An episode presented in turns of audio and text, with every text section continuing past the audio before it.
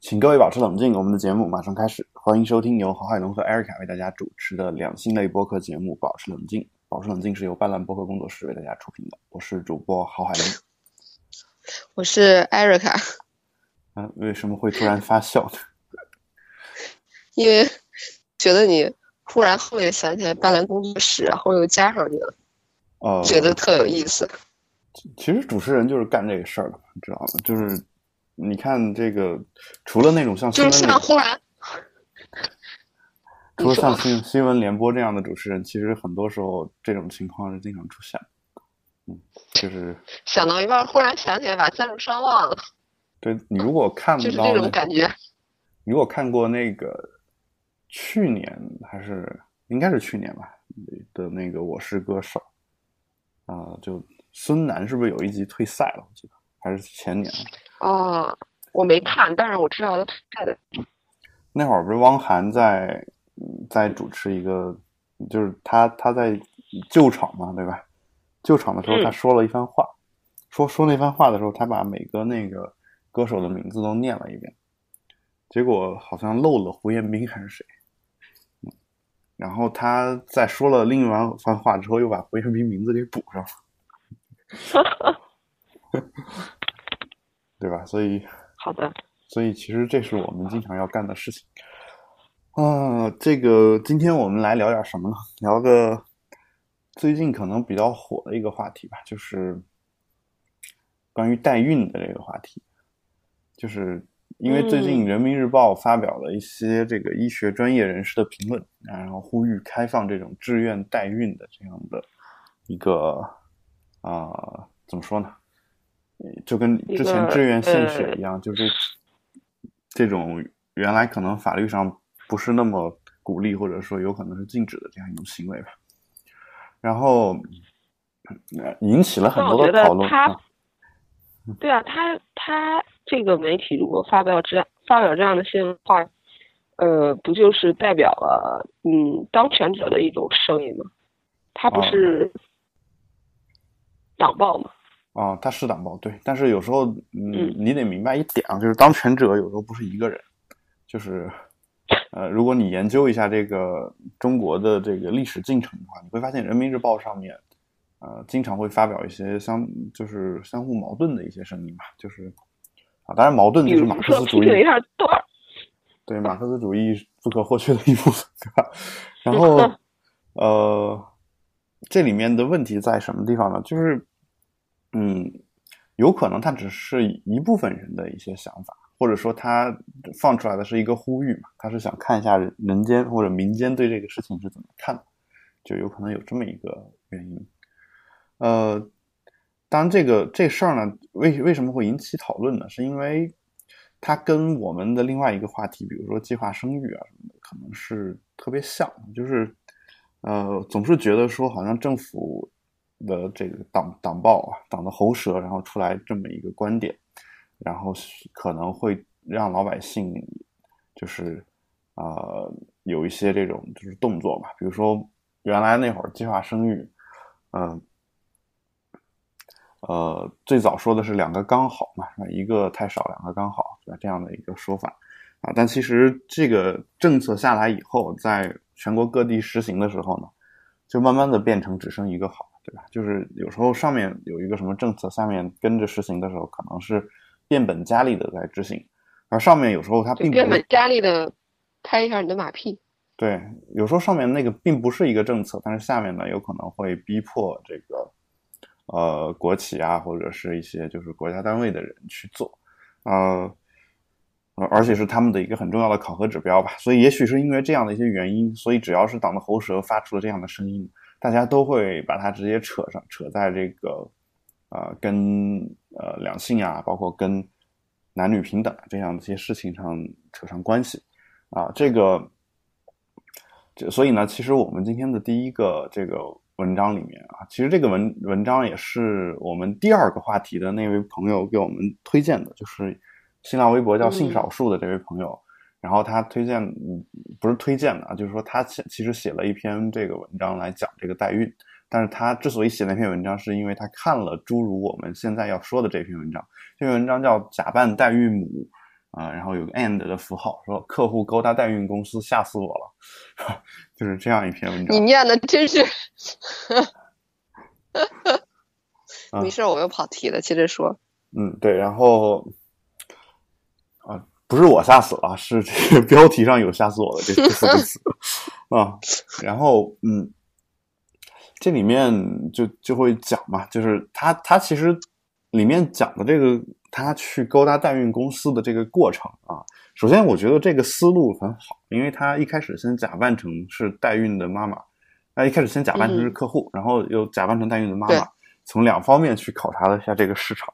我觉得，呃，是值得我们学习的啊。就是以后我如果想调查一些竞争对手的时候，我也我也采假扮一下客户，假扮一下客户和假扮一下老师，我看一下情况。比如说，呃，就是尤其是这种中介机构，你就可以这么干。比如说，我我现在哦，假设我离我最近的，比如说留学中介啊，然后我打算去做留学中介，然后发现有一个公司呢，他是干这个事儿的，然后我就我就会想去看一下。这个留学中介这一行到底的利润是怎么样的？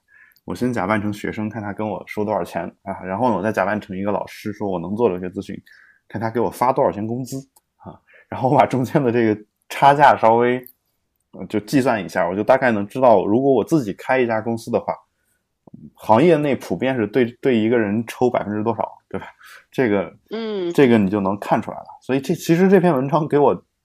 就是提示还挺多的，是吧？虽然这个也是一个通行的做法啊，就是在大学的时候我也学了不少这样的一些招啊，但没有没有用到这个生活当中去。因为大学很多老师都会讲啊，因为学经济的经常有一些亲戚朋友向他们咨询说我要开一个什么店，你看怎么调查一下啊？就是有很多类似这样的一些招啊，就他们当成小故事给我们分享出来，但从来没有实践过啊。但今天我们也不是要实践，而是我们来看一下别人的一个实践。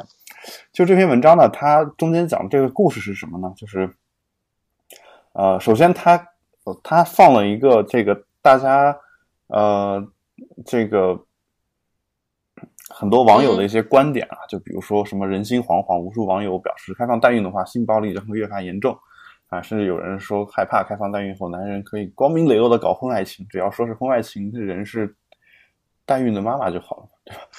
呃，这是缺乏常识吗？对，然后我我不清楚啊，反正就是有很多很多这样的一些说法，但是是呃，就是说可能我们这么说，那些网友的观点呢，也是有一些断章取义的。然后呃，就是我觉得有这种观点的人，活该他被婚外情啊，是吧？啊，就我觉得你对啊，他没有常识就跑出来瞎说。不，我你没听我说完吗？我的意思是说，这个这些话有可能是网友在网上就是一很长一段文字当中的一小部分，他有可能有别的一些原因吧。也有可能说是微博的微博的这个嗯字数太短，可能没有办法写的特别长啊。就所以其实有可能就是可恨之人必有可怜之处，还有可能有一些其他的一些理由。谢谢你的辩白。对，有有可能其他的一些理由，对吧？当然我也不觉得他可恨，他自己自己是这种观点嘛，无所谓。就我觉得这个每个人有自己不同的观点是很正常的。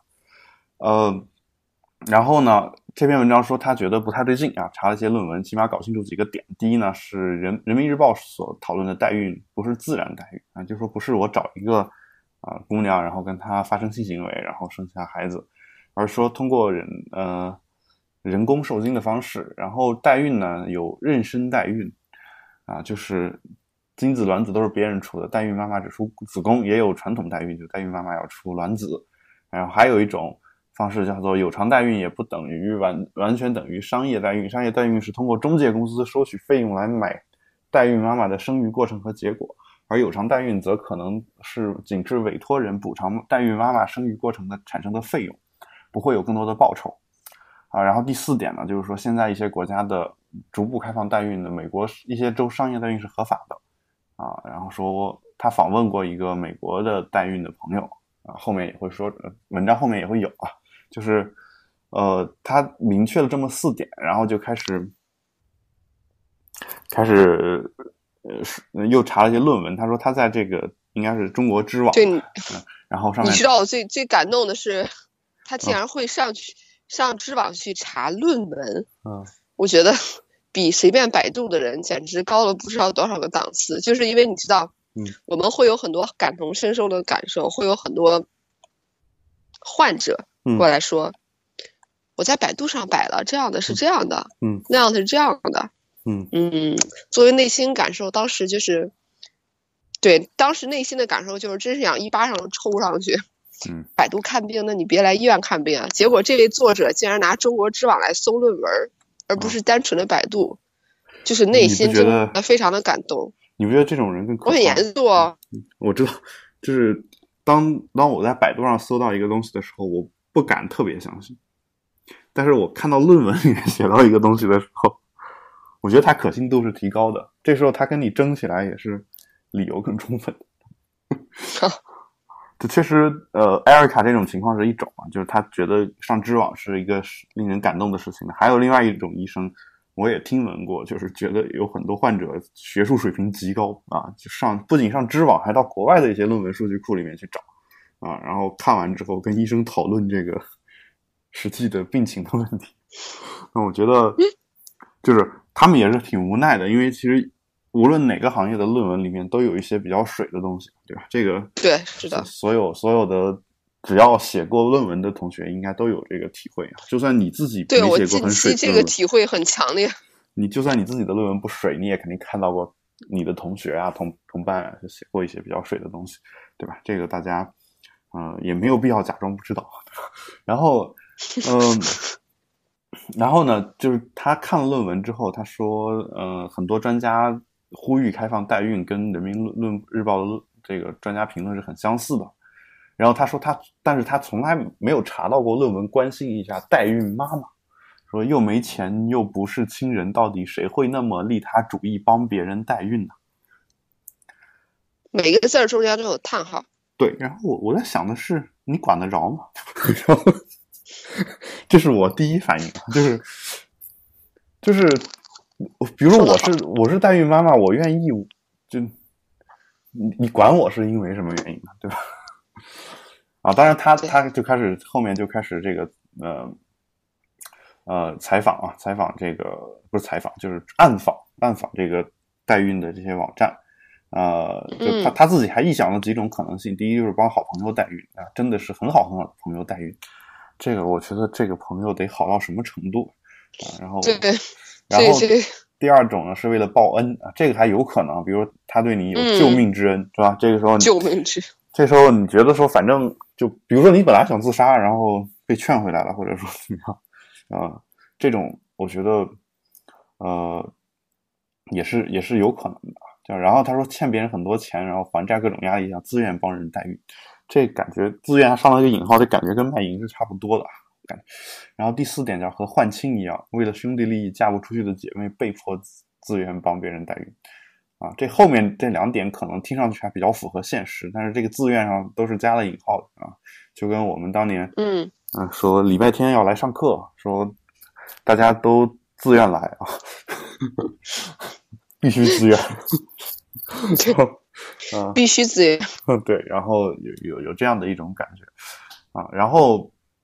他就百度了啊，这回这回终于出现“百度”两个字，百度了一大堆代孕公司，然后他开始假扮，假扮这个他是需有这种客呃代孕的需求的人，就假扮客户嘛，比如他自己是一男的，想生一儿子或者是怎么样，对吧？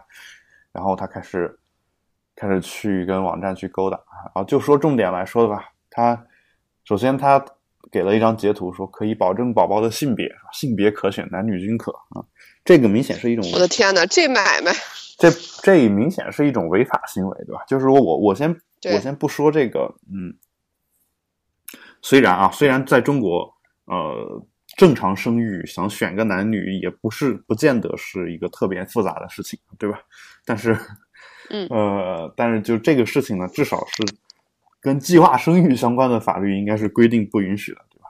这个对我先不不对这个事儿呢做这个呃，就是道德评判啊。但是我觉得，首先，当然就算做道德评判，我也觉得它它是一种不道德的行为啊。就是我作为一个还听上去是一个比较女权的一个人啊，尽管很多人不承认啊，但是呃。我觉得就这个确实不是一个很道德的行为，但是至于嗯，然后呢，就是计划生育这个法律规定到底是不是合理的，是吧？是不是这个事儿一定要写到法律里面的？那我我个人觉得其实不太应该写到法律里面去啊，只是说你可以规定一些别的一些事情，比如说这个就是关于遗弃亲生子女啊，关于这个到了一定的月份啊，孕周就不能堕胎啊，等等等等，你可以规定这些。但你说这个一男的就想通过人工受精的方式生男的这个事儿，我觉得你也不能说他有什么问题。我觉得。到最后呢，一般那些人呢是会因为他们的这个做法付出代价的，是吧？当然，现在的法律毕竟还是按照我们的道德去规定的，也就是说，其实这是一种违法的行为啊。但是，但我们知道，其实代孕这个产业界啊，就其实是有有这样一个呃性别可选的这样一个做法的啊。但是，当然反过来，我我现在发现很多人其实并不是特别想选男孩，也有想选女孩的，然后。呃，选择男孩就意味着多了一套房要买。然后这里面有有有，嗯，他还说他有一个朋友父亲选择了代孕，然后生下了一男一女，然后把就把男孩留着，把女孩就送人了，有这样的一个情况。这个简直是令人发指。然后，但我觉得就是收他女孩的那一家，我觉得还是挺好的。就是如果如果整个这个社会是这样一种运作方式，并且总能找到这种收收这个女孩的这个家庭的话，我觉得，呃，也未尝不是件好事。和谐的，对你你想啊，就比如说，你本来是一个啊，假设你本来是一个只想要儿子的人，这时候你生一女儿出来，你你会好好养吗？就是 就是我在这个哎，她这个女孩送给别人的情况还可。送到哪个山沟沟里当童养媳了也说不定。对了，我我我我说的是这个比较比较正常合理的这种情况啊，就是说，我太阴暗了。就是说，呃，如果如果整个社会的这个风气和舆论，包括大家的思想没有发生变化的话，其实有时候这么干未尝不是件好事儿啊。就好好好比说，呃，你是你你。我不管男女，你养了一孩子，然后这孩子你本来没有能力把他给抚养大，然后这个时候有一个有能力的人愿意去抚养，啊，我觉得也也未尝不是件好事儿啊。但是，但是我们其实从总的来说，我们认为社会大家的思想不应该是这个样子，对吧？这是我们的一个想法啊。然后这这里面就会有他又做了一些这个志愿的一些填了一些志愿表格吧，然后比如说其中有一个选项叫代孕代孕理由啊，然后。嗯，好规范呀，这些表格。啊，对，就都是这些表格都是中华民族劳动人民智慧的结晶。OK，对的，是我我甚至怀疑他们没有特别专业的这种设计表格的人，你知道吗？就是呃，我说的特别专业，就是说这种专门针对这个事情设计这个表格的人，他有可能就是在实实践当中总结出来的一些套路。你明白吗？就他有可能，比如说我我先找一个这个呃医院的这种病历表啊，让我拿一份过来，然后在此基础上，我们根据这个代孕的这个情况一条一条往上补啊，或者他可以直接复制外国的这个条目，总是可以复制复制过来，然后再加一些中国特色的。你可以去应聘了，海龙哥。啊，哎，反正这种东西这个事情就套路是很多的。然后，然后这个代孕理由里面有一条叫做奉献爱心。和得到感谢补偿费啊，然后这一条这个就有一跟我刚才正能量 刚才说的这个嗯，必须自愿是有一种异曲同工之妙的，是吧？中华民族博大精神啊，这个是他的意思，就是说，其实这就是有有偿代孕嘛，就是他给给交钱，然后嗯。然后就是你你你把钱交了之后，他会给你一个孩子，大概是这个样子。然后受孕方式还有人工受受精和试管婴儿，啊，都有啊。关键还还有不限，对，不限不限就是随便。这个随便呢，它其实是埋伏在这儿的一个种子啊。后面还有后面还有针对这个事儿的另外一个事情，你看啊。然后他就假拜托了一个他的朋友，假装一个求子心切的中年男性去咨询啊。啊，然后填报名表，有有什么主题叫做试管代孕需求登记，然后妻子不孕症没有孩子，然后里面有多种选项任君选择，然后代孕者还有外貌的选项，像啊，首先代孕能承受的代孕六万以下，就是个你可以选择这个服务，然后选择身高、体重，然后血型、血型、外貌、学历裸眼视力、婚育情况、婚育情况怎么。不写上星座呢？啊，艾瑞卡表示了不满啊，这个需求呢，我们也会反映反映给未来比较合法正规的代孕网站啊，还要还得选信什么教的，对吧？然后，对，睡觉打不打呼噜，然后睡觉的时候敢冲着了，左左边睡呢，还是冲着右边睡？然后，三样也画不完这表。嗯，然后冬天的时候是穿秋裤，是不穿秋裤。啊，有有这样的一些这太重要了。对啊，这都基本上还有是粽子喜欢吃甜的，吃咸的，是吧？吃肉的还是吃素的？吃豆腐脑是吃甜的，吃咸的啊。然后就是有有这样一些问题吧。然后，当然这些问题我刚刚说的后面补充的都是我们脑补的啊。然后它里面说对对，代孕公司给这个嗯、呃中年求子男人最大的限度是放心服务。啊，放心服务它里面包含了这样一些内容啊。首先，无风险嗯包性别套餐总价九十万，签约当日二十万，着床三个月二十万，着床五个月二十万，着床七个月十五万，婴儿健康交接十五万另。怎么特别像这个？听着特别像说，呃，说我们经常收到的诈骗诈骗短信，说你已经中了一百万大奖，就那种感觉。说呃无风险一次性付款五十万，签约当日零首付包成功一百二十八万啊，就零首付要比无风险付的要多个七十多万啊。然后说如哎，他这个为什么零首付包成功一百二十八万，但是他前面说的套餐总价不是九十万吗？呃我关注点都在哪儿？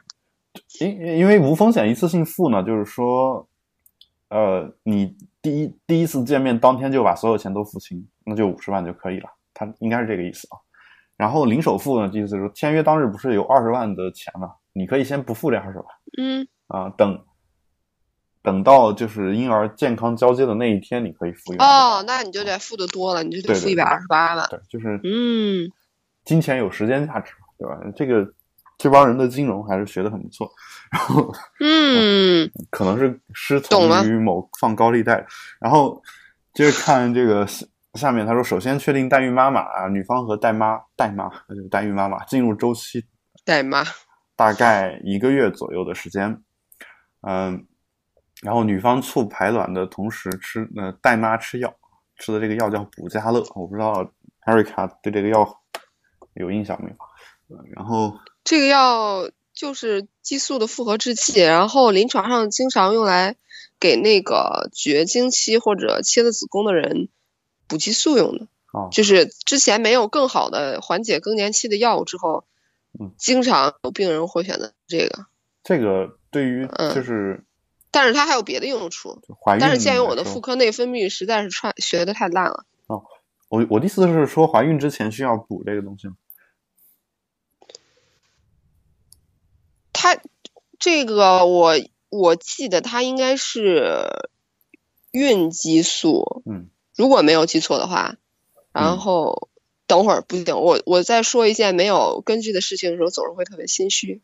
啊，那我们就、它我果然说错了，它是雌激素。啊，然后它是雌单纯的雌激素是制剂，然后我觉得如果它让那个呃雌激素在女性身体的作用，主要是为了增生子宫内膜、啊增厚阴道上皮，啊所以说它应该是为了你受精着床之前做一个准备，就是啊、呃应该是在亲妈可以排出来正常卵子的那时间段，然后你再不停的吃补佳乐，然后你的会达到相当于一个人工人工周期的效果。哎呦，越说越深了。言简以概之，就是让别人在亲妈产卵子的时候，代妈也能让自己的子宫内膜达到一个准备出来一个适合受精卵着床的这么一个环境，这就是哦补佳乐的用处。这哦，也就是说，其实如果你是正常怀孕的话，你不用吃这个药，你的子宫会因为你怀孕这件事儿自动的就对发生这样的变化，设置出来一个非常好环境，嗯，对，但是它相当于是人工的，你是代孕妈妈，然后你其实没有经历过那个受精的那个过程，对吧？所以就就需要用一些药来解决啊。学了不少知识啊。接着说，然后接着说，他说，呃，这个促排卵八到十五天取卵当天男方取精啊，然后培育悬胚胎，第三天带妈移植，十五天抽血验结果出结果，然后只需要后面又说只需要一百二十八到一百呃三十四万啊，因为这个因为为什么到一百三十四万呢？因为还有一个如需供卵的话再加四到六万啊，就一个卵子四到六万，四到六万块钱啊，两年内不成功全额退款。就不可能不成功，跟你说。然后接着后面看，对，啊，他说什么法律，什么计划生育，什么禁止性别筛选，什么禁止代孕，都给我见鬼去！我可以买一个有我基因的男婴啊，而且只要一百二十八万哦，健康宝宝抱回家啊。然后今天做手术，明天就生啊，好像不是说的一回事儿。后面说的是，呃，他问出了大家最关心的问题啊，就是说，如果生下来的不是男孩，或者生下来的宝宝有病，客户不想要，这些宝宝会怎样呢？啊，哦 哦，你说的这个，嗯，细思极恐哎，你接着说。他说，只要你的基因是正常的，这些几率都是很小的。嗯，您只负责两年内有个健康的男宝宝出生抱回家，其他风险都是我们来承担。对，然后我们用的是三代的技术。啊，靠，高级！我不知道有这个玩意儿都有这么多代的技术，是这跟软件上一个新版本是 特别像。哎，感觉呃，然后他说第一次细思极恐吧，然后如果是夸大宣传，我们还心里舒服；如果说不是夸大宣传，那些代孕妈妈和墨西哥的宝宝这些公司怎么处理呢？且听下回分解啊。然后当然这里面没有什么分解的，然后。没有办法知道这个事儿，然后又开，他们又开始假扮代孕妈妈。代孕妈妈呢，这个里面有这么几点需要我们重点关注，就是，呃，首先就是代孕妈妈拿到的这个钱其实是挺少，嗯，对吧？这个，呃，不超过二十五万，就总共所有的这些这些钱加起来不超过二十五万。啊啊！可是他们收的费是一百三十多万哎，一百二十多万吧，对吧？然后至少拿了一百万吧，中介公司，所以这是一个暴利行业啊。然后当然他们其实承担着违违法的风险，这个都一样的。就为什么，呃，就贩毒的人是暴利，对吧？你你你种植毒品的人其实挣不了多少钱，毒贩子收你的时候其实是挣不了多少钱啊。然后呢，嗯，吸毒的人。付的钱又特别高，钱都被贩毒的人拿走，为什么？因为贩毒的人承担的是法律风险，基本上是是这个这个问题啊，就是你贵是可以理解的，可以理解的，但是从经济学上讲是可以理解的啊，但就是说这个差差价大家也看到，然后同时呢，大家呃还有另外一个事情就是这些代孕的妈妈呢，必须被放在一个地方。需必须在一个地方生活啊，然后对他们用的说辞是不能放养的，不放养，我们不放养，然后听上去是在说牲口，对这种感觉，嗯，有这种情况。然后还有一个特别重要的点，嗯，就是怀上了才签合同，嗯嗯，在哪在哪？就是孩子怀上了才签合同，必须要等孩子怀上才签合同。然后呢，没怀上是不签合同。还有一个，还有两家公司说了这样的话，说：“哇塞，等等等等，stop！我看了一下他的这个表，啊，哦，她的产检好正规啊，确认怀孕三个半月，中期唐筛出结果。”确认怀孕五个半月，大四维出结果，大四维也就是我们说的排期超声。嗯，确认怀孕七个半月，喝糖水出结果，喝糖水就是我们现在要常规筛查的 OGTT。嗯，确认你有没有妊娠期糖尿病。嗯，这都是正规三甲医院需要筛查的主要项目。嗯，真的让我叹为观止。对，所以其实有很多有技术的人啊，就是医闹，最后导致的结果就是医生流向了这些机构。对，我觉得人家好专业呀。这就是产检的基本项目，它全部涵盖了。嗯，就我觉得是这样啊，就算我我不专业，我也能想办法给你搞出像这样这样。就比如说我我今天良心丧尽想干这么一一件事儿啊，然后我我去做这个事儿，那我肯定打电话先问一下艾瑞卡，这个你们的那个流程是什么样的，让艾瑞卡给我写个表，然后我就 对啊，我肯定得给你写啊，对吧？然后就咱俩这种交情。对，然后我就拿出去用了，是吧？至于之后艾瑞卡是不是跟我割席断交，这个再说。没事儿，你给我补偿就好了，是吧？付费咨询嘛付费，I like it。我我我每挣一百万，给你分个四五十万，哦，我给你写一百分儿。好吧？反正前段你看那个新闻了吗然后，不是前段，就前几天新年第一砍，嗯然后那个江苏省人民医院个特别牛逼的老大夫，然后被一个人关上锁上办公室，嗯锁上办公室的门儿，砍了好多刀，嗯然后。对，就这个人，一第一他是个博士生导师，嗯第二是一个留美的博士，第三是长江学者。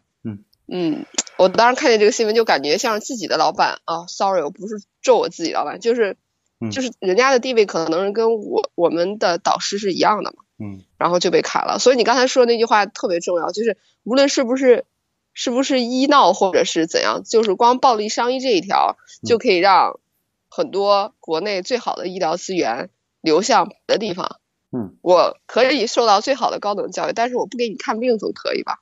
对啊，而且你想好负能量啊！就是嗯留美的博士嘛，那其实当时为了对他又回来了当。时回国之后，回国这个肯定也是有一些选择嘛。但如果如果这件事情发生在他身上，然后我先不说他自己的原因，然后现在如果有一个美国的医学博士，他听到了国内这样的新闻，他原本是打算回国的，他现在还敢回吗？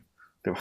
有会有这样的一些肯定不回嗯，嗯好，然后关键是这里面我们说有到哪儿了？对，有一个，还有一个情况是什么呢？就是其实有一些机构它是不需要管客户的需求的，就是你只需要生下来就行，就怀上生下来就行。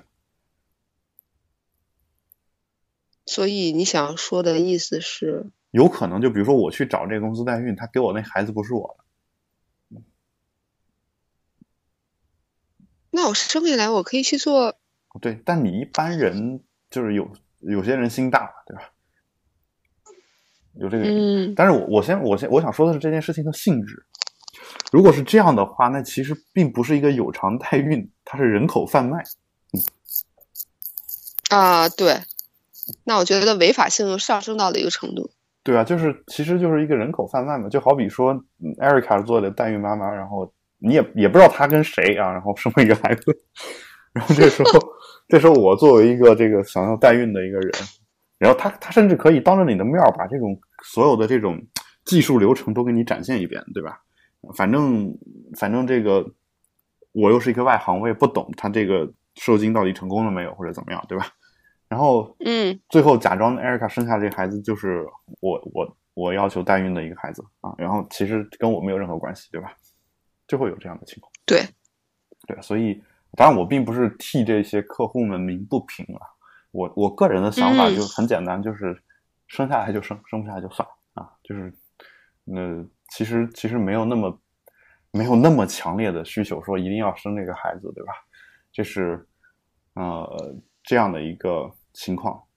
然后他又采访了一些关于这个嗯美国的一些情况，然后美国那边呢，就可能代孕妈妈要比比我们拿的钱要更多一点啊，就是有比如说嗯。代孕妈妈可以拿到三三十到四十万人民币啊这样一个钱，然后折合人民币，呃，但是代孕公司呢，嗯，客户要嗯给十五万左右的，就是美元的费用，就相相当于人民币一百一百万左右，大概是这个样子。嗯，就可能跟我们是不太一样，而且人家那边是相对来说比较正规的。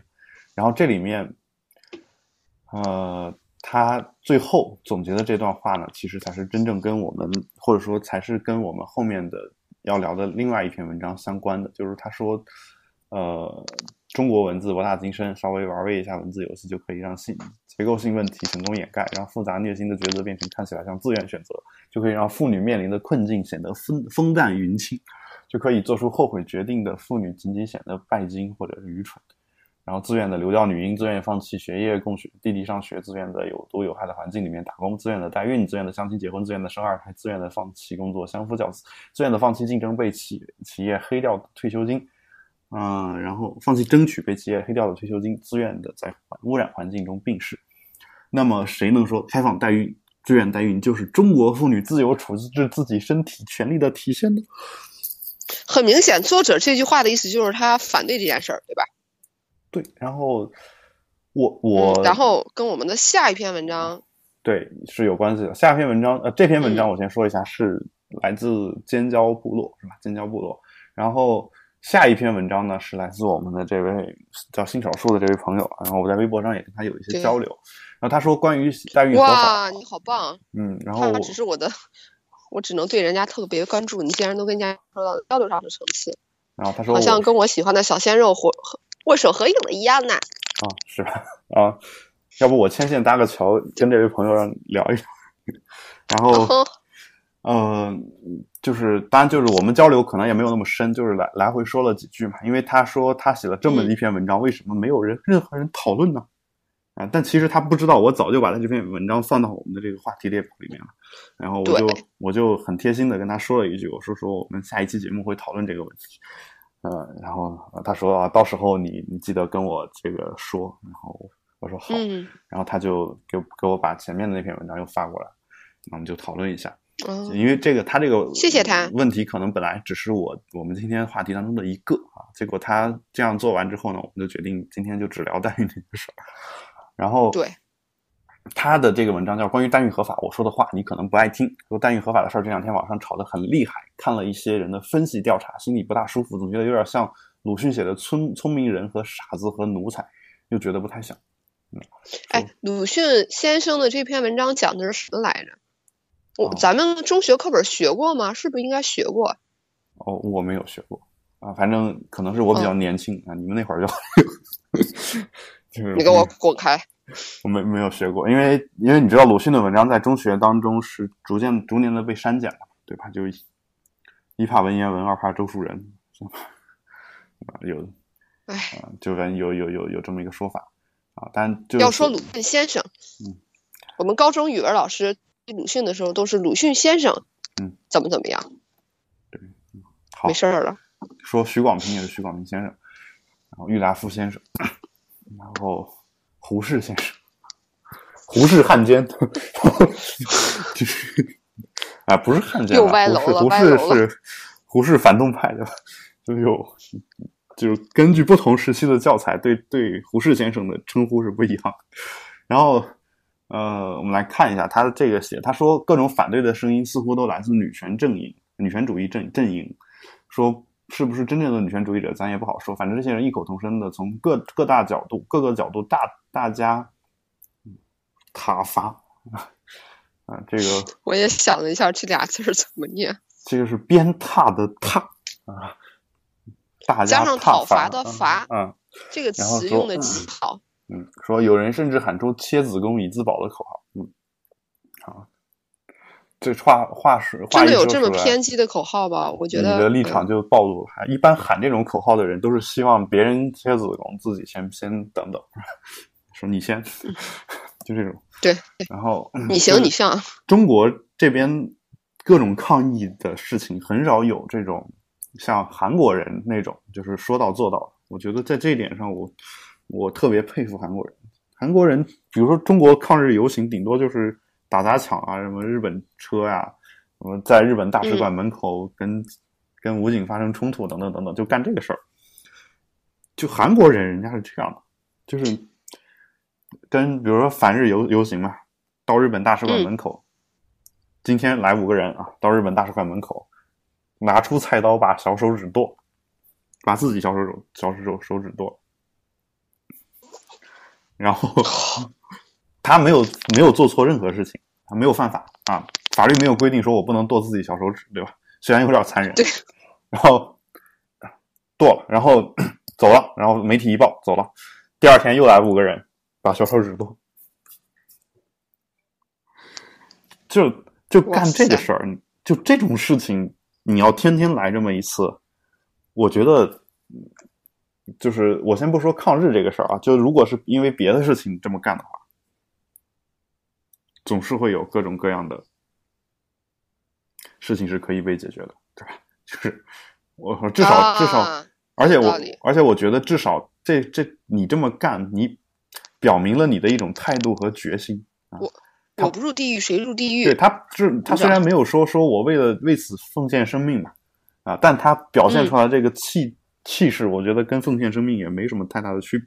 我至少能敬他这条汉子，对，就就至少跟谢晓峰一样，我我为了让自己用不了剑，我把自己大拇指给剁了，那我这辈子就不用剑了，对吧？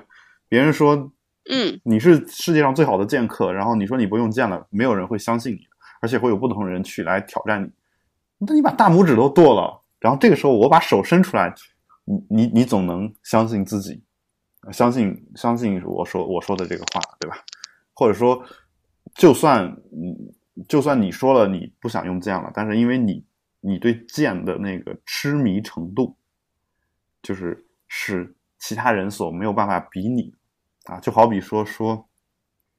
嗯，你喜欢上一个男的？你喜欢上吴彦祖，我天天在你耳朵旁边跟你说吴彦祖这不好那不好，然后你说这些我都知道，但我就是没有办法忍啊。那有可能有些人对于这个剑也是这样的，就是这些我都知道，我知道我不应该再用这个东西了，但是其实我还忍不住，因为我喜欢它。那怎么办呢？把大拇指剁，把大拇指剁了就就行，对吧？至少这种人我们。从从江湖的道义上来讲，我觉得是挺佩服的。但中国就是基本上就是喊喊口号，就是切子宫以自保，你你自己先切了再说啊。我我就这态度，就是当然这篇文章他说的是这样的：说话一说出来，立你的立场就暴露了。说自保很明显，要保的是自己，保的是这些女权主义者自己。至于那些代孕者、寻找代孕者、中间商们，都不是这些人自保的对象。这些人是不是女性，是不是女权主义应该保护的对象，就管不了那么多了。啊，事实上也正是如此。今天看了某某人写的报告是，先是在网上寻找中间商，在假冒代孕者身份啊，这其实就是我们刚才说的那个事儿。然后说到中间商那里打探消息，又找来男友假冒买家啊，居然找的是男友啊，又是一番打探。然后期间过程是男友，我的天！期间过程种种震惊，种种愤怒，得出结论：千万别开放啊，太可怕了，都快吓破了我的玻璃心。然后呢，没有然后了，你犯你的法，我过我的日。啊用聪明人和傻子和奴才的故事来类比，眼下这些聪明女们只不过是前往偷着跑出来的奴才们的简陋的栖身之地，窥探了两眼，根本没看到那些偷着跑出来的奴才们，更谈不上交流，帮他们发声，然后就吓得心里小鹿乱撞啊，躲得远远的，心里暗暗发誓以后再也不来看。这个形象呢，我觉得像民国时期黑衣。蓝蓝衣黑裙的女中学生，迈着故作镇静的优雅小步，在市井小民的乱世里走走，装模作样的偷看几眼，又赶紧掏出雪白的帕子把嘴掩住，一边往回走，一边心里早把明天上街请愿要用的口号拟好。好讽刺啊！就这一段话，我觉得，嗯，就是写的还是挺好的。从文学文学的角度讲啊。从文学的角度讲，我觉得写的非常不错，就尤其是符合我们，因为我自己讲修辞的课啊，也就符合我们，特别符合修辞，就是合理使用修辞。尤其是你看，吓得小鹿乱撞，吓得心里小鹿乱撞。这个小鹿乱撞这个事儿形容什么的，其实大家都知道，但是他在这儿写的吓得心里小鹿乱撞啊，我觉得相当的传神。对，然后他说代孕的问题到底应该算个什么样的问题呢？其实可以借用这些人的思路，说子宫归属权问题，代孕不合法，是子宫是国有的，让你生你就生，让你生几个你就生几个，让你给谁生和谁生你就和谁生，不让你生的话门儿都没有，怀上了也得打掉，偷偷生了也不给孩子上，不能给孩子上户口，还变成小品未拉到春晚上示众，让大家骂你嘲笑你，然后代孕超生游击队，对啊，就那是一个非常诡异的一个小品。说代孕合法之后，说其实就是可以把属于你自己的子宫交还给你全权处理，这可吓坏了一些女权主义者们啊！这怎么可以啊？我哪会自我管理啊？还是上交国家管吧。我我们都听国家的，我们不要这个权利。然后，如果说现在正在偷偷代孕的人是盗用国家国有设施的话，你这些子宫就是毁毁毁坏国家财产。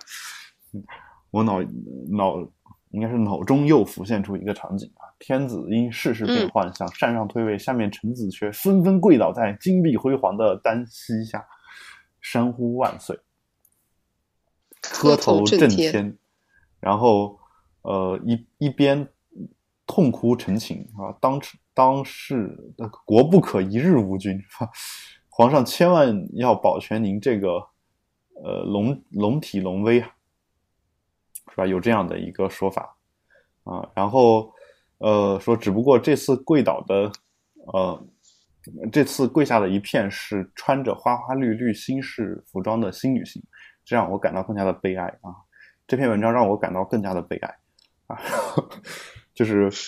这篇文章让我感到悲哀的是，其实我已经有很有很长很多年没有用这个不常用的汉字，以至于我我有一些字看到的时候总是非常的犹豫。比如说刚才的那个啊呃踏伐对吧？还有这个在倒在金碧辉煌的这个，其实读丹池下，就是这个我刚读的是犀啊犀牛的犀，因为那边是犀牛的犀嘛对吧？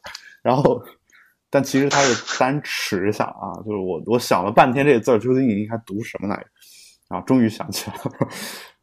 好，那这篇文章想出来。对这篇文章，首先我觉得就是他的观点是比较符合我的观点的。但是其实我我并不想在这儿就仅仅像那个呃刚才那个调查代孕公司的那个媒体一样，去仅仅把这个两个观点放这儿一摆，就感觉像我们调查了两方的观点一样就结束了。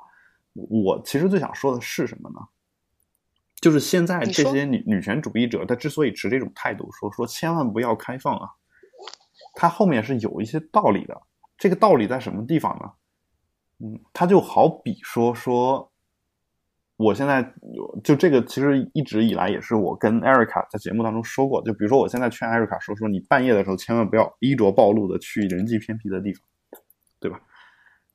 啊，就是。对，就是说，纳瑞卡可能会反问我说：“说，难道我衣着暴露有错吗？我半夜，我我是成年人，我想出去，我有错吗？对吧？没错，没错。但是呢，由于这世界上不止你有有你一个人，你是要生活在一个社会环境当中。如果社会环境当中是一个不太安全的社会环境的话，你也许没错，但是这个是。”一个保护你的一种措施，你明白我的意思吗？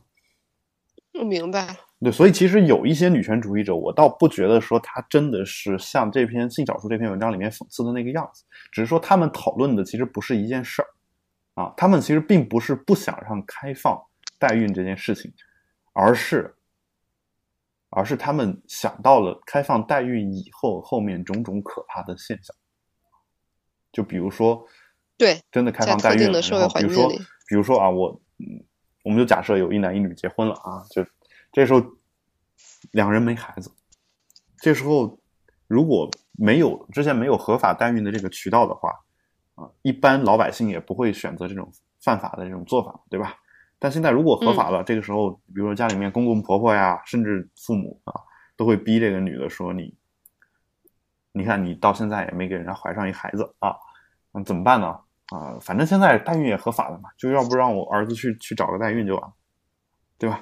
有这样的一个情况啊，然后，嗯，可能会，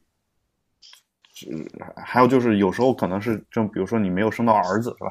然后这个时候说那找代孕生个儿子啊，这种情况也会有，那可能会让这个整个社会的就这方面的一些思想呢，有更加抬头的这样一个势头。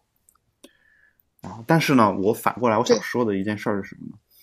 就这个事儿其实跟女权主义的价值是矛盾的，嗯，就是你女权主义的女权主义者，他本来不应该就是不在乎这些东西的，他不应该就是反对这些东西的，就是一件事情完成，比如说我们我们要让妇女真正获得和男性一样的权利，嗯，至少是。就是我们我们就不说法律规定，我们就说这叫隐性权利上，我们也希望是两两方是平等。那如果你要做到这一点啊，你是不是首先得迈出第一步啊？这代孕合法，我觉得其实就是其中的一步嘛。这这些事情你总有一个先有一个后嘛。我觉得能往前走一步，我们就接下来解决其他问题就好了。而不是说我走了这一步之后，其他问题会变得更加的严重，啊，以至于我们就害怕不走出这一步了。那各国各国在改革的时候，都经历过由好变坏，然后再变得更好的这样一个过程。那我觉得，如果你都不能忍受这样的一种阵痛的话，那么你还谈何女权主义？这是我的我的一种看法。这是我的一种看法。你觉得我们也在由好变坏的过程，然后但是有一天一定会由坏再变得更好吗？对，任何的一种好的改革都是这个样子，就是因为因为是这样的，就是可是根本不确定它是不是一个好的改革呀。呃，至少我确定的是一个男女平权是好的改革，人对自己的身体有自主权，它是一个好的改革，这是我能确定的啊。如果我连这个信心都没有的话，那我真的也不知道我为什么要活在这个世界上，因为这是我基于我我的判断，我认为正确的事情。那我为了正确的事情，我们是应该去做一些努力和奋斗，对吧？这是我的一个态度。嗯，但要不然我我就是为了挣钱吃饭，那那我觉得是其实啊，就算特别可怕，对，就是麻木不仁嘛。这跟鲁迅先生书里面写的那些看别人杀头就拍手的那些人是一样的啊。网上前段时间说这个，呃，说这个，呃，有人截图这个什么《铁齿铜牙纪晓岚》里面的截图，就乾隆皇帝问这个，好像问说这个，真是有够无聊的。问这个说，就因为杀他杀了一个这个贪官嘛，然后老百姓特别开心，然后给这贪官扔臭鸡蛋什么的，对吧？有这样的情况啊，呃，然后就是皇帝说，为什么为什么老百姓为什么这么开心？杀的杀的是他们的父母官，为什么这么开心对吧？啊，然后说老百姓就是这么这么种动物啊，就是就就爱看热闹嘛。就是如果你今天就是和珅说的啊，如果你今天杀了这个人，然后老百姓开心，改明儿你杀了纪大人，老百姓也 也也会很开心。然后纪晓岚说：“那你要杀了何大人，是不是就举国欢腾了？对吧？就是其实其实就这种感觉，就是。”嗯其实大家，大家就是，其实很多人是麻木的，他不知道对还是错啊，他觉得说这事儿好玩啊，就包括刚才调查的那个调查那些公司的那个机构，我觉得很多时候他只是为了这事儿好玩儿啊，就是说我想满足一下我我做卧底的这样一种愿望啊，就给人感觉是这种感觉，因为大家也爱看这种一个人卧底进去。呃，调查出来一些刺探别人对心密的那种时候的快感，叫偷窥狂嘛，对吧？就每个人，对，就是当我们谈论起别人的隐私的时候，每个人都变成了恬不知耻的偷窥狂。就是这好像是我之前在这个 GIE 考试当中遇到的一句话，就是是一道填空题的一句话啊。我作为一个填空老师，经常记得这种填空里面 比较有哲理的话，就是。就有有这样的一个说法，意思就是说你别人就是别人，你说到别人隐私的时候啊，你就会特别开心。就我们的八卦呢什么的，其实都来自于这个，对吧？八卦的那种兴奋都来自于这个。所以呢，呃，我其实觉得说，你光光是这么去看一看这个事儿的话，其实你很难说，就是你其实并不具备说说这件事情好或不好，或者对或不对的这样一种能力。你只有只有去细心的思考过，然后你你再得出自己的结论，那我觉得你才能说这个事儿好与不好，对或不对，我们应该怎样去做啊？所以其实前面那篇文章呢，与其说他持了一种跟后面那篇文章相反的态度，我我我更倾向于认为前面文章的作者其实是没有什么态度啊，就是他为了让这篇文章显得比较完整。强行的给安了一个态度。如果你仔细的去读一下这篇文章的话，啊，我不客气说，我觉得这篇文章写的是特别的散的，啊，就是你根本不知道他想说什么。就对，想到哪其实到哪。对，其实就是调查了一个事情啊。你如果把它当成一个你想当一个故事来看的话，我觉得还可就是还可以，或者当成一件事儿来看的话还可以。但是你真的想从里面发掘出一些观点，我觉得是呃是没有的，对吧？所以其实任何一个国家，它的这个变革，就只要好的变革，从坏往好走这个过程，它肯定是有一些这个反复的，有一些反复的，所以所以就是。所以大家，但是现在代代孕这件事儿，不是卫计委已经明令说了，是一定是违法，就是就是不会把它纳入到合法的范围内了。对这个，那你说的这种改革就又不存在呀？那这个有多少事情是卫计委的想法？有多少事情是国家的想法？有多少事情是知识分子的想法呢？这个事儿是是这样。反正卫计委是个特别傻逼的机构，是对的。对，首先首先我就这么骂了。对，首先就是。整个卫计委出台的所有政策都跟女性的子宫不是自己的这事儿有关系，或者说我们的性器官都跟所有医生的人格自己的一样。对，就这种感觉。然后呢，我们先抛开这件事儿不说，如果一个国家《人民日报》刚发了一篇文章说要代孕合法化的时候，这些国家的老百姓的普遍的态度说千万不要开放。而国家也正好觉得这事儿麻烦，那么你作为国家的领导人啊，我们从利己的角度讲，你肯定会觉得说那就不开放，对吧？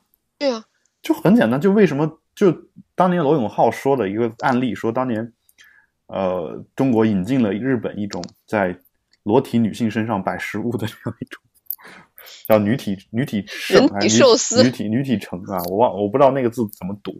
就这样一种吃饭的方式，说特别恶心，然后，那么大家也觉得都觉得挺恶心的这事儿啊，啊然后非常可以说是非常低级的一种趣味吧，对吧？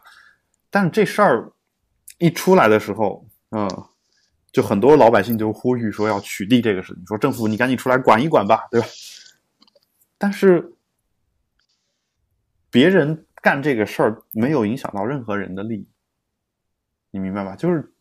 就用罗永浩的话说，法律没有龌龊罪是吧？没有，没有这个 趣味低下罪嘛，对吧？有没有这样的说法嘛？所以其实你，其实你是没有办法管的。这个你自己去吃这种女体盛是你自己的一个权利啊。只要这个女的没有违反我们国家的法律，我觉得也没有什么大大不了的问题。我就我就愿意让自己身体作为一个餐具放在这儿，然后。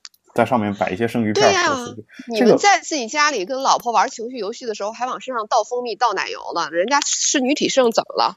对啊，当然就是说他的意思是说这个是公公开场合，但如果人家就是没有没有全裸的，对吧？这个难道也不可以吗？就是我觉得就是说归说，但是人家是有这个权利的，是吧？尽管你可能你没有这个，我同意，对吧？人家是有这个权利的，但是老百姓呼吁嘛，就你一定要取缔，一定要取缔。对呀，就是全世界你很奇怪，就是很很少有国家的老百姓像中国国中国老百姓一样那么想让政府方方面面都管着，就是对，然后取缔取缔，最后没没办法，最后国家要取缔这个事儿，说那老百姓这个民民怨比较大啊，然后不取缔不足以平民愤，那怎么办呢？要取缔嘛，要取缔呢，我们又是依法治国。我们法律没有规定说这事儿不能不能干，那我我取缔我总得有一个理由吧，对吧？那想来想去，最后终于找到一条法律，叫《食品卫生法》，里面有一条叫“ 餐具必须热消毒”。你说的是真的还是假的？这梗是真的还是假的？是真的，就就大家。如果各位网友如果回去去找一下，那就是很早很早了，应该在两千年刚就刚到二十一世纪那几年啊，就就就那个那个年代，就那女体盛这种东西刚被我们中国的一些老司机们所熟知，是吧？有有这样一个情况，就大家可以去看一看。那你想啊，那人体当然就不能放到这个，人体是不能高温消毒的，然后这个所以所以就没有办法，对吧？最后。最后就就这么去取缔，对吧？然后老百姓特别开心，这不有病吗？对，但你想，就真的有病。他人家去吃这个玩意儿，碍着你什么事儿了？因为我吃不起，所以我就要仇富。我也不能让别人吃得起，因为我过得不好，你们都别想过得比我好。啊，对，所以其实不能生二胎，你们都别想生孩子。哦，对，所以所以其实其实一个想法就是说，啊，你看啊，我我我我我我假设啊，假设我是一个穷人，他说我我不能生育，啊，然后旁边有一富人也不能生育啊，他想的是说，哎，你牛什么牛，反正我们也都不是生不了孩子嘛，对吧？然后突然有一天国家说代孕合法，说不行，我不能让这代孕合法，要不然富人就能生孩子了，我就不能生孩子。本来不能怀孕这件事儿就一直横刺在我的心头，其实我是一个正常的女的。还有正常的女的可以一直生一直生，国家还能鼓励这种事儿，我怎么能忍呢？不行，我就要冒充女权主义者。啊，好吧，我自己的脑洞啊，不负责任的脑洞啊。好，当然我们刚刚说的这都是不太负责任的脑洞，但是我想说的是，其实仇富也好，或者说去干涉别人的生活的也好啊，就是其实就是你对别人权利的一种侵犯嘛。这个。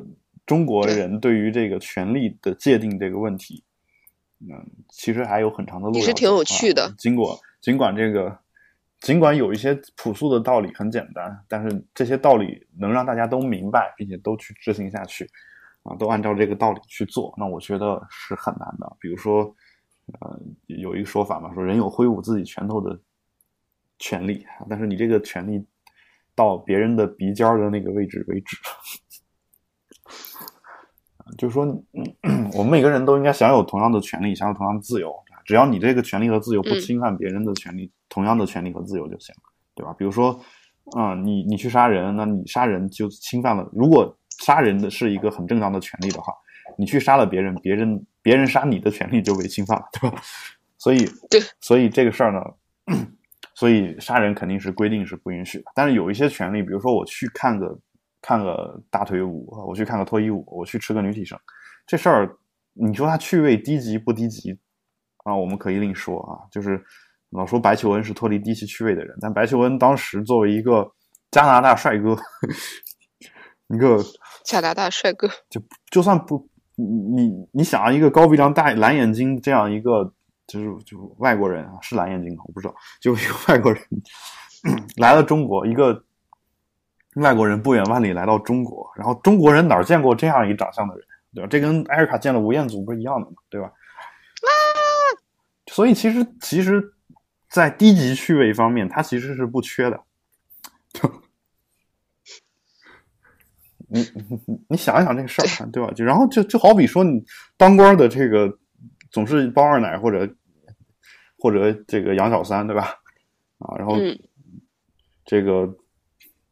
最狠的可能包了一百多个二奶，这个，哎呦我去，这这都是有的，说？落马的贪官，你们回去看，跟多名女子保持不正当性性关系的特别多，啊，他们他们说我是脱离了低级趣味的人，我不去嫖娼，嗯，我都包起来，对啊，我我不去嫖娼，对吧？那然后这个时候你再出来禁止卖淫合法化，禁止卖淫非罪化，那我觉得。然后有一人去这个，呃，呃，怎么说呢？就去飞机场接人，回来的路上就被抓起来了。然后，然后这个人就不明不白的死在了那。然后，那那我觉得恐怖故事就是有有这样的事情，老老是这样的发生啊。然后大家还一直在呼吁国家管一管，管一管。那我我其实没有理解，难道说大家觉得说，对于一个有性需求的人，然后在一个愿打一个愿挨的情况下，他去嫖个娼，你们觉得说这个事儿也影响到了各位的生活吗？我觉得没有，我觉得没有，而且我觉得有可能影响到影影影响到我们的生活，是让我们的生活变得更加美好了一些。为什么？因为你要知道，男男性的这个 libido，就男性的这个性性欲爆发起来，其实也是挺可怕的，对吧？如果挺挺可怜的，哎，如果一段时间就二十多岁、二三十岁这小伙子一直得不到这个性的安慰的话，挺惨的。对，第一挺惨的，第二他他他万一爆发出来，对这个社会做一些事情。后果也是不可想象的。对，还不如让他花点钱去合法嫖娼呢。对啊，我觉得就是是这个样子嘛，对吧？所以，就当然有一个说法说，为什么为什么中国某些地区这个就是民族问题比较严重，某些问题就比较某些地区就比较和谐，比如说我们的呃云南呀、西藏这边的民族就比较和谐。嗯，为什么？嗯因为有很多这个文艺女青年们去那边获得心灵的这个抵御顺便获得了一下身体上的，愉悦，对吧？就是那这个时候那边的就血浓于水嘛，对吧？就为什么说台湾台湾台湾和大陆打不起来？因为很多台商在大陆经商，还在大陆这边养了个小三，小三还给他生了孩子，这叫血浓于水，就打不起来。这条政策挺好的。就是就是有有这样的一个情况啊。其实这个事儿，嗯，当然你这么说呢，可能对女性也不尊重。像像意大利这种比较比较奔放的国家啊，意大利外交部长我一直特别想去来着。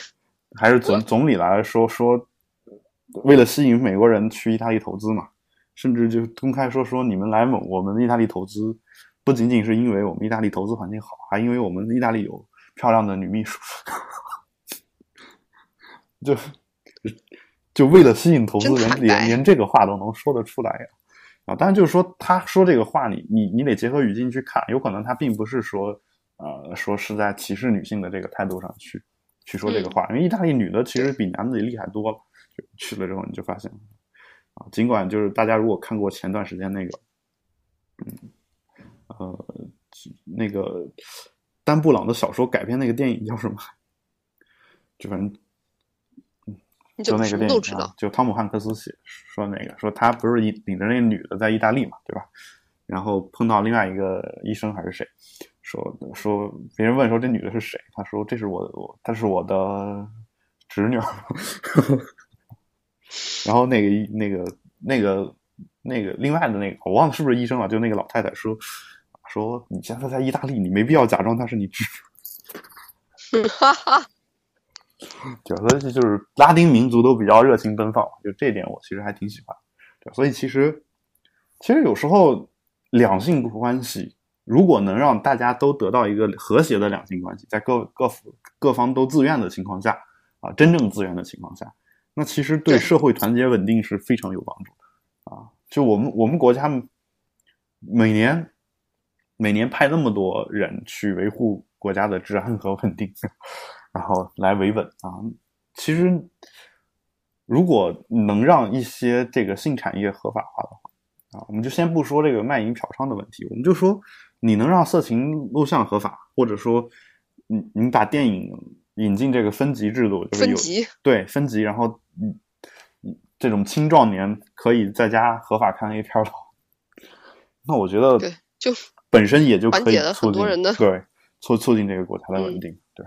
我觉得这是这是大家应该去想的一个方向啊，就是当这个国家有这种想要放开一些我们个人权利的这样的一些想法的时候，我希望大家给的是一个正面的反馈，而不是因为担心怕事而给的一个负面的反馈。啊，所谓的永嗯永你你只有永远不走路的时候，你才会永远不会摔倒。嗯，对对吧？就是你你要去迈出这一步的话，你就得做好这个承担摔摔倒倒的风险。对吧？就是你要想不犯错误，你就只能不做事啊。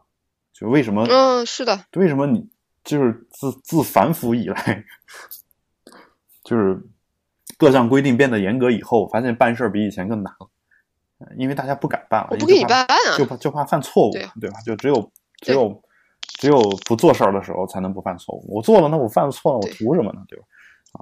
啊，就是直接对，还不能拿钱。对，基本上是这个样子。而且你你去各种政府机构，他不给你办，他挣的钱和他给你办给他挣的钱多少是没什么区别的，嗯对，对吧？所以而且他整天闲得无聊，刁难一下你，可能他还觉得挺开心的，对吧？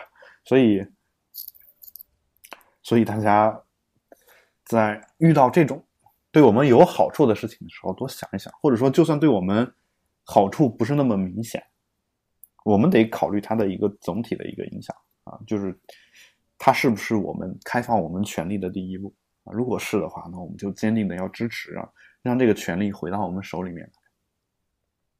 人对自己的身体有自主权啊，我觉得这是我们需要达成的一个共识。关注的地方，对，嗯就是我认为每个人都应该有这样的一个态度。好，那我们要不今天的这个节目就先做到这儿。对好，哎哎，我修正一个地方，我啊刚才说的地方啊，哎又错了学医的强迫症啊。对，那个补佳乐，我刚才有一个口误，说是用于子宫切除术后，不是，是应该是卵巢切除术后。子宫切除术后，如果不切卵巢的话，这个女性也不会去世。一般都是卵巢切除术后出现围绝经期症状的话，可以呃之前会可以用补佳乐来补一下。啊好了，改改完了，改改改正了，要不然我惦记了一整期了。好吧，嗯 嗯，这 个 Erica，我我其实不知道，就是说，我以为这些事儿、这些这些药，对于一个妇科大夫来说，应该是特别熟悉的，还是说你们在妇科内部本身还有各种分工？对，妇科内部可能本身有各种分工，但是刚才我这个地方确实，我刚才也想说的不对，就是一定要改过来，必须保证说的每一个字儿都是对的。好吧，好，嗯，那但大家因为网上有不靠谱的解释说用于子宫切除术后，这是不对的。啊哎呦，我太强迫了，你可以把这个后面这一句话删了。啊，没有，不用，我觉得挺好的。就是大家，呃，以后就是去看病的时候，还是谨遵医嘱啊。就是哪怕艾瑞卡是一个医生，在网上说的时候，有可能也会出现口误啊。但是，所以，所以你你你你查了百度，查了保车冷静，查了论文啊，这些都不是都不足以让你成为一个专业的医生。啊就是你你可能查了相关的论文，但相关的论文可能有一千篇，哈，这一千篇里面哪些是被实践证明有效，哪些是在探索阶段的，哪一些已经被实践证明是无效的，这事儿我觉得你没有医生更有，你你你没有没有比医生更有经验，啊、如果你是这样的话，那你也不用去找医生，你自己就是一个医生，对吧？所以、嗯所以呢，我觉得大家遇到这个各种情况的时候，不管你是病痛啊，不管你是生育啊，不管你是伤啊什么的，还是听医生的，我觉得都是没错的。因为在这方面，医生比我们专业啊。就好比医生他儿子想学个英语，想学个 GRE，嗯，他找到我，那他也不会说啊，他读了两篇论文，觉得 GRE 应该这么学啊。就像这个，经常有一个 郭德纲说相声嘛，说呃，经常有这个相声演员说，大家觉得这段说的怎么样？给我们提点意见。我他从来不干这个事儿。他说，在座各位观众，你们专业领域碰到问题的时候，会不会想到让我给你提个意见？哎，那为什么大家就觉得百度完了之后看病这件事儿就可以跟医生 argue 呢？就是大家的习惯啊，习惯习惯问题。就是这个事儿呢是这样的，比如说我们广播节目啊，经常说说这个欢迎各位读者来信给我们提一些宝贵的意见和建议啊。这里面有他说这个话的时候，我觉得是很真诚的。但是这个意见和建议提上来之后呢，所有的都会得到执行吗？不一定。就是这个意见和建议拿在手上之后，其实广播专业人士他还要需要通过自己的一个专业去做判断。但是你会发现有些气急败坏的人说：“你让我给你提意见，我给你提了，然后你不改，那我还给你提什么？”就他这些人其实脑子有有一点一根筋嘛，就是他会觉得说说只要我提了你就应该改。那如果你是这么想的，所有人都是这样想的，那这个时候你就会觉得说，啊呃，就会出现问题。至于医生你说的这个事儿呢，啊、不是他们脑子有问题，我觉得咱们是他们太看重太看重自己的这个病症了，他们对别人是一种天然的不信任的状态。就这是一种不信任，他不是说对觉得他就是对的，他觉得你你永远是在骗他。就对，我们的媒体分析的挺准的。我们的媒体就是一直以来也特别喜欢喜欢去报这个这种就是呃医生给给患者开高价药呀什么的吃回扣啊等等等等，会会有这样的一些会报这样的一些新闻嘛？而这些新闻里面有一些有一些呢是医生迫不得已的选择，还有一些呢医生本身也没做错什么。它只是一个事实，但是你作为一个媒体，你有一个笔杆子，你可以从你的角度给出一个医生骗患者的这样一个解释，有时候是这样子。那这个时候，如果我我天天看的是这种新闻，那我去了医院的时候，我就会想，医生给我开这个药是不是在骗？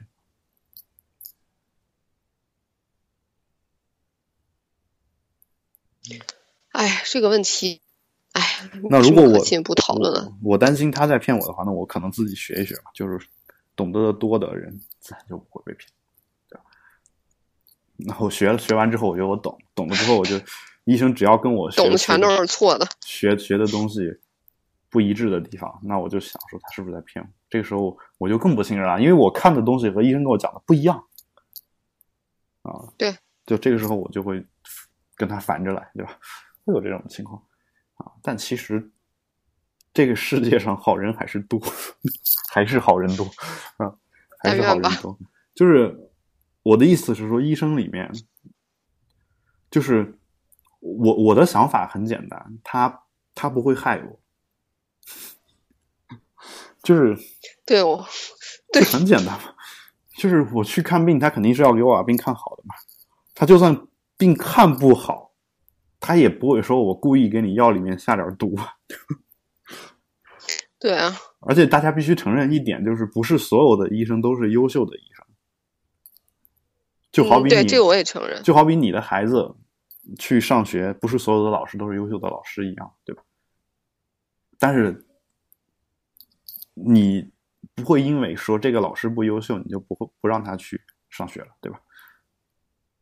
庸医也是可以治好病的。他只是平庸的医生，但他也是经过专业医学训练的啊。然后他也是医学院毕业的，他能在这个正规的医院里面混到一个职职位，或就是他可以做一做一做一名医生，那就其实本身就说明了他的一个专业能力，对吧？啊，就好比说我去找一个好医生看病，他给我看，他三天给我看好了，然后医庸医给我花了五天，那我觉得也没什么大问题。对吧？哎，可能在你觉得没什么大问题，其他人就会跳脚啊！是对啊，所以很多人他会想说，我看病一定要去一个最好的地方去看。我觉得没问题。对，最好的地方也有平庸的医生。对，首先最好的地方也有最贵的专家号里面也有平庸的专家。啊，这个当然都是相对的嘛。但是还有一个原因就是说，你你觉得可以，那没问题啊。三零幺也是可以去看的。对，你。掏得起钱就可以，就我觉得没有什么太大的问题。但是架不住说你去三零幺看病，你也不信任医生，对吧？我觉得人与人的信任，信任是很很宝贵的，对吧？所以呢，那我们今天这个节目就先做到这儿。我们讨论的是信任的话题，讨论的是自由的话题，讨论的是责任的话题。啊，我说我跟那位性少数的朋友说，我说我们的节目并不是一档严肃的节目，但好像我们讨论了很多严肃的话题啊。好，那我们今天的节目就。做到这儿，感谢大家收听。如果有任何的问题，也欢迎大家通过社交网络与我们取得联系。我们的微博是“保持冷静播客”六个汉字，我们 Twitter 是 Keep Time Podcast，我们的网站呢是斑斓点 show，也欢迎大家收听斑斓播客工作室旗下的另外一档播客节目《比特新生》。嗯，请各位保持冷静，我们下期再见，拜拜。